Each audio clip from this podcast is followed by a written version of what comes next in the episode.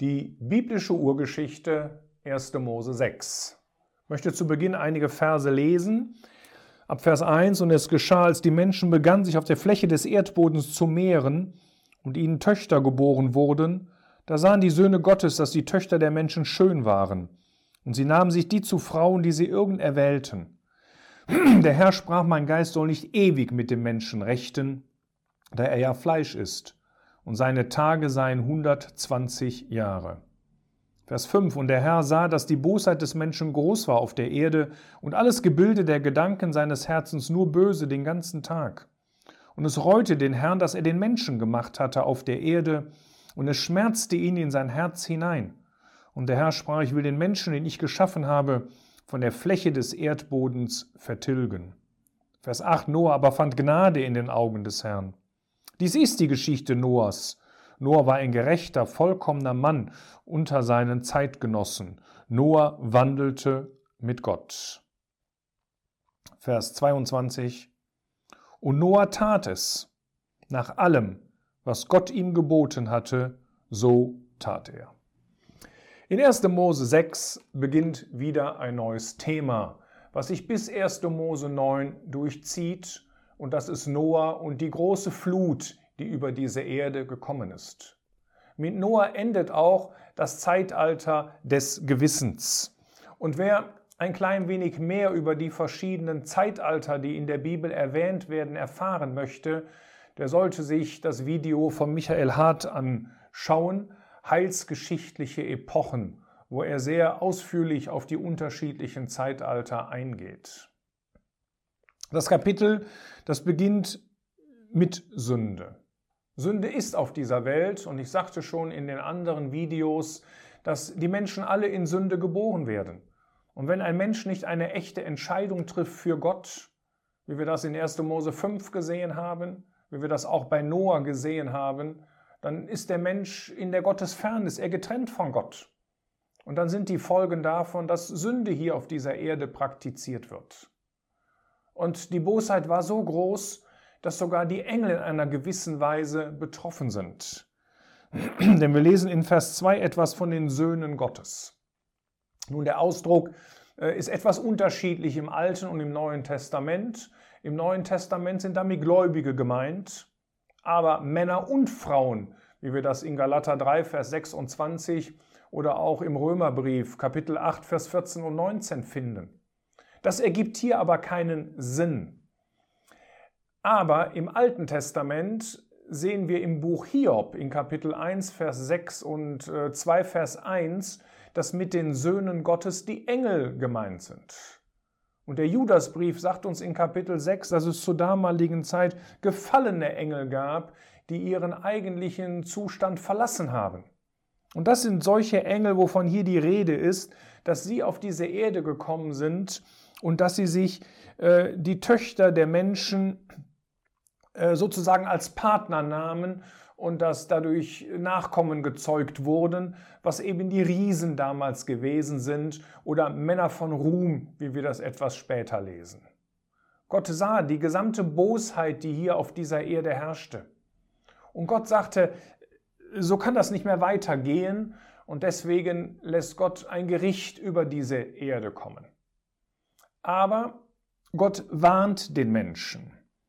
Denn wir lesen in Vers 3, mein Geist soll nicht ewig mit dem Menschen rechten, da er ja Fleisch ist und seine Tage seien 120 Jahre. Die Frage ist, was ist mit den 120 Jahren gemeint? Ist das jetzt das Alter der Menschen nach Noah? Nein, das kann nicht sein, denn die Menschen nach Noah, die wurden noch viel, viel älter. Das kann man sehen in den Kapiteln ab Kapitel 10, 11, äh, wenn uns da verschiedene äh, Lebensalter angegeben werden. Das heißt, wir haben hier eine andere Bedeutung, die, die vor uns liegt.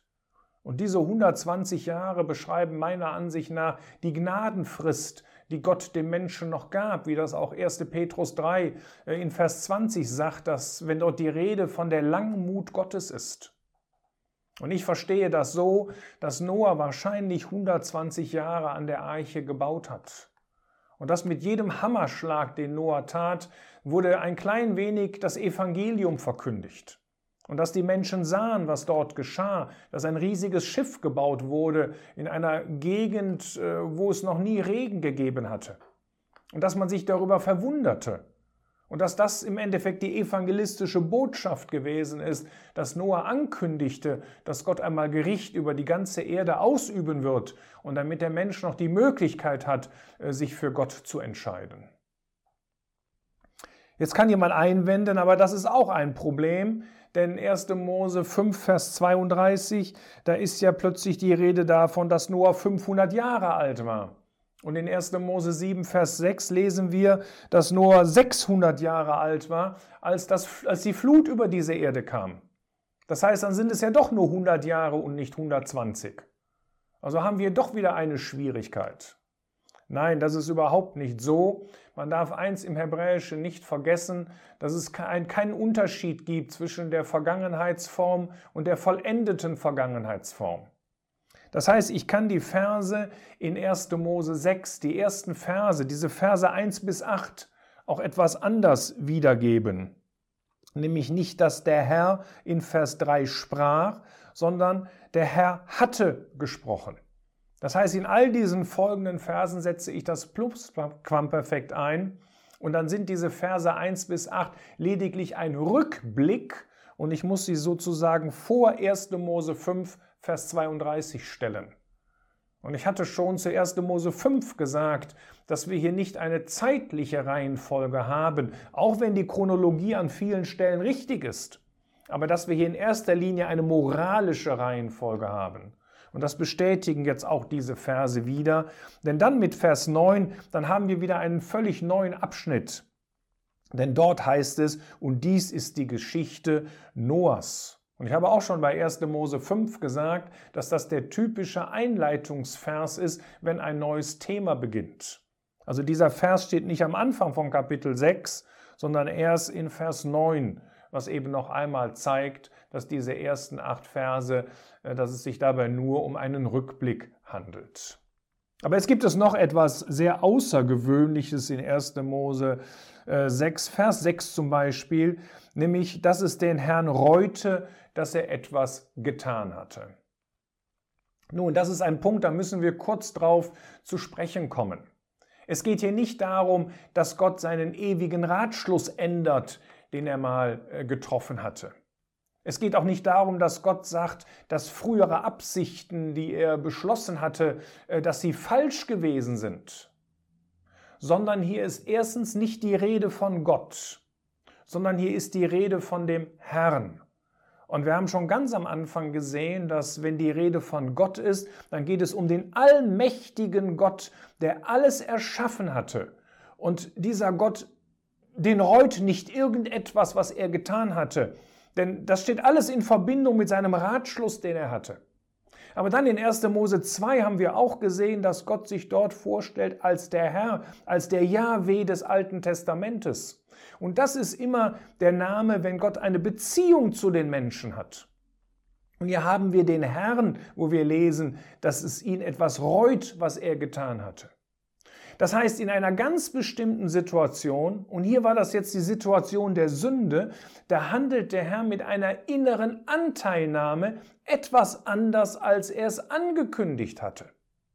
Und zwar immer so, dass das in völliger Übereinstimmung mit seiner Heiligkeit und mit seiner Liebe ist.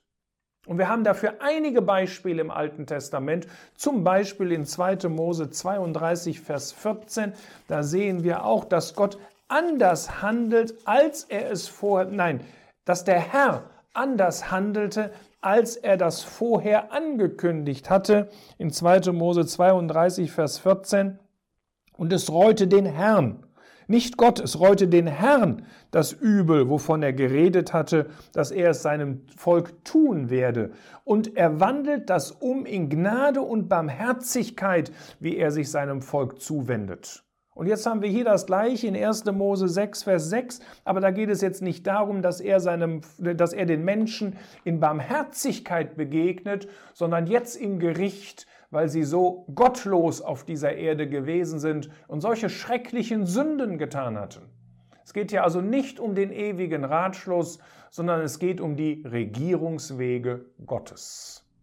Dieser neue Zeitabschnitt beginnt damit, dass Noah Gnade fand, denn er hatte ein Zeugnis auf dieser Erde, dass er gottgemäß lebte. Er strahlte also hervor inmitten dieser ungläubigen Menschen, die auch auf dieser Erde gewesen sind. Noah wandelte mit Gott, aber interessanterweise lesen wir das nur einmal in seinem Leben, anders als bei Henoch. Und wenn wir uns das Leben von Noah angucken, dann finden wir in 1. Mose 9, äh, dass er nach der Flut, nachdem die Arche gelandet war und die Arche verlassen worden war, dass Noah in Sünde fiel, indem er sich betrank und vor seinem Sohn entblößte. Und man hat das Gefühl, dass diese Sache vor Gott nie mehr richtig in Ordnung gebracht wurde. Denn es heißt am Ende seines Lebens nur noch in Vers 29 von 1. Mose 9, und alle Tage Noahs waren 950 Jahre und er starb. Als wenn Gott ihn während des letzten Drittels seines Lebens nicht mehr richtig äh, gebrauchen konnte. Ich will da nicht zu viel reinlegen, aber vielleicht ist Noah ein Beispiel für einen Gläubigen, der einen sehr guten Anfang hatte und der viele, viele Jahrzehnte Gott treu nachgefolgt ist aber wo dann etwas in seinem Leben stattfand und dass er sich immer mehr von Gott entfernte. Und dass wir deswegen bei Noah nur einmal lesen, dass er mit Gott wandelte, im Unterschied zu ähm, Henoch, der es bis zum Ende seines Lebens tat. Was Noah dann machen musste, er musste die Arche bauen. Und was wir hier erfahren, das sind die wichtigsten Angaben über dieses Boot. Dieses Boot, sagt Vers 15, war 300 Ellen lang, es war 50 Ellen breit, es war 30 Ellen hoch. Ähm, es hatte drei Stockwerke. Es gab dort Räume, dafür wird ein interessantes hebräisches Wort benutzt, das heißt so viel wie Schlafplatz, als ob die Tiere in den Winterschlaf gefallen sind und deswegen die ganze Archenfahrt leichter überstehen konnten. Und auch für Noah war es leichter, die ganzen äh, Fütterungen und so weiter durchzuführen. Wir lesen, dass die Arche eine einzige Tür hatte. Und das wird auch im Neuen Testament in einer gewissen Weise aufgegriffen, dass der Jesus einmal sagt, dass er selbst die Tür ist und dass es nur einen einzigen Weg gibt, um errettet zu werden. Und das ist der Weg durch diese Tür, um nicht ewig verloren zu gehen. Deswegen hatte die Arche wohl nur auch nur diese eine einzige Tür. Durch diese Tür musste man in dieses Boot, um sicher zu sein vor dem Gericht Gottes. Und oft wird die Frage gestellt, passten überhaupt alle Tiere in die Arche? Ich werde in den nächsten Kapiteln noch auf dieses Thema eingehen. Aber ich kann hier schon mal sagen, dass die Frage sicher falsch formuliert ist. Man müsste eher die Frage stellen, warum war die Arche so groß? Und die Antwort ist, es hätten viel mehr als diese acht Menschen in die Arche hineingekonnt, wenn sie gewollt hätten. Aber die anderen wollten nicht. Und genauso ist das heute in der, in der Zeitepoche der Gnade ebenfalls der Fall. Das Werk des Herrn Jesus war so groß, dass jeder kommen kann. In diesem Punkt ist der Jesus für alle Menschen, im Blick auf alle Menschen gestorben. Aber dann hat der Mensch eine Verantwortung, dass er kommen muss. Und wenn ein Mensch mit seiner Sündenschuld zu dem Herrn Jesus kommt, dann ist der Herr Jesus ebenfalls für ihn gestorben. Aber jetzt benutzt das Neue Testament ein ganz anderes Wort für für. Es heißt so viel als Stellvertretung von, anstelle von. Das heißt, der Jesus ist dort mein Stellvertreter am Kreuz und hat dort meine persönlichen Sünden getragen. Dann bin ich durch diese Tür gegangen und bin gerettet, ewig gerettet vor dem Gericht Gottes, das einmal auch in der Zukunft über diese Erde kommen wird. Aber nicht in Form einer Wasserflut. Aber das soll jetzt hier nicht das Thema sein. Es gab ein Dach mit einer Lichtöffnung in dieser Arche. Vielleicht zog sie sich über das gesamte Dach. Und es gab wohl ein weiteres, ein kleineres Fenster, woraus Noah später verschiedene Vögel lassen würde. Die Arche war aus Gofernholz gebaut und mit Harz von außen umstrichen. Wie groß die Arche nun genau war, wie lang, wie breit, wie hoch, weiß man nicht so genau, weil es verschiedene Ellen gab. Es gab in der Regel bei allen Völkern die königliche Elle, die größer gewesen ist als die Elle des gemeinen Volkes. Und so schwankte die Länge der Arche irgendwo zwischen 140 bis ungefähr 160 Meter. Die Breite lag so zwischen 22 und 27 Meter und die Höhe irgendwo so zwischen 13 und 16 Meter. Die Gesamtoberfläche bei drei Decks betrug ungefähr 11.000 bis 12.000 Quadratmeter. Und das Gesamtvolumen waren im Durchschnitt bei ungefähr 55.000 Kubikmeter. Das heißt, die Arche war wirklich ein riesiges Boot. Das war nicht so eine Nussschale mit einem Schild draußen dran wegen Überfüllung geschlossen, wo noch die Hälfte der Tiere auf dem Dach lagen, sich an der Reling festklammerten und was weiß ich alles. Sondern es war ein riesiges kastenartiges Schiff. Es kann sein, dass noch ein Windfang ähm, gebaut wurde, äh, der das Boot ein klein wenig stabilisierte am Bug. Es kann sein, dass es eine kegelförmige Heckverlängerung gab, was die Reise sicherer und komfortabel machte. Die Bibel äh, sagt da nicht zu, aber Noah hatte sehr viel Zeit, dieses Boot zu bauen. Und er bekam sicher von Gott die, die, die, die Instruktionen äh, und, und noch den Konstruktionsplan, wie ein solches Boot aussehen muss. Denn Gott wusste im Voraus, wie lange die Archenfahrt dauern würde. Gott wusste, wie die äußeren Bedingungen gewesen sind. Und so wird er sicherlich Noah gesagt haben, wie dieses Boot zu bauen ist. Nur eins ist sicher, die Proportionen dieses Bootes, die, die waren so genial, dass heutige Ostseefähren noch ähnliche Proportionen haben wie die Arche. Und das zeigt uns wirklich, dass hier Gott seine Hand im Spiel gehabt haben muss und dass das wirklich nach dem Plan, nach der Idee Gottes gebaut wurde. In diesen Versen, die wir dann noch haben, da macht Gott verschiedene Ankündigungen. Er kündigt zunächst einmal in Vers 17 das Gericht an, indem er sagt, dass er eine Wasserflut über diese Erde bringen wird, um alles Fleisch unter dem Himmel zu verderben. Also nicht nur die Menschen, sondern auch die Tiere, die an Land und die in der Luft leben. Die zweite Ankündigung ist dann eine Ankündigung direkt an Noah, nämlich dass er mit Noah einen Bund schließen wird und dass Noah und seine Familie am Leben bleiben. Eben als eine Antwort Gottes auf dafür, dass er eine Entscheidung für Gott getroffen hat. Es gibt eine dritte Ankündigung und es ist sehr wichtig, dass die Tiere paarweise zur Arche kommen sollen. Das heißt, Noah war nicht der, äh, der erste Korber in der Weltgeschichte, der da mit dem Lasso stand und, äh, stand und versuchte, die Tiere einzufangen. Das wäre völlig unmöglich gewesen. Hätte er vielleicht ein Altersheim an Bord gehabt. Aber er sollte ja Jungtiere mitnehmen, die auch noch zeugungsfähig gewesen sind. Die Aufgabe, die Noah hatte, war, dass er sie auf die Räume verteilen sollte. Aber diese Tiere, die paarweise zur Arche kommen sollten, um zu überleben, diese Entscheidung traf Gott, welches Tier leben sollte und welches nicht. Der große Schöpfer Gott, der das alles gemacht hatte, der hat diese Entscheidung getroffen. Noah bekommt noch eine Aufforderung von Gott in Vers 21, die ist sehr interessant, dass er sich um die Speise kümmern sollte, die mit an Bord gehen musste. Das heißt, es gibt auch eine gewisse Verantwortung, nämlich etwas, was Noah tun musste. Das konnte Noah nur in Abhängigkeit von Gott tun, denn Noah wusste ja gar nicht, wie lange die Fahrt dauern würde. Und Noah tat das, denn Vers 22 sagt, dass er das alles so tat, wie Gott ihm das gesagt hatte. Noah war gehorsam in diesem Punkt. Und das ist eben auch etwas Wichtiges für uns in unserem Leben. Wir müssen uns auch in einer gewissen Weise um unsere Nahrung kümmern. Um unsere geistliche Nahrung müssen wir uns kümmern. Das heißt, wir müssen uns bewusst Zeit nehmen, das Wort Gottes zu lesen und zu studieren. Wir müssen uns Zeit nehmen, Dinge mit Gott im Gebet zu besprechen. Wir brauchen diese geistliche Nahrung für unser Leben, die so immens wichtig ist. Noah musste sich um diese irdische Nahrung kümmern, dass sie die Archenfahrt überleben würden. Und das zeigte Noah auch schon, dass es sicherlich länger dauern würde, denn für zwei, drei Tage, da hätte er nicht sehr viel Nahrung mitnehmen müssen. Es sollte eine längere Fahrt geben. Noah kümmert sich darum für seine ganze Familie.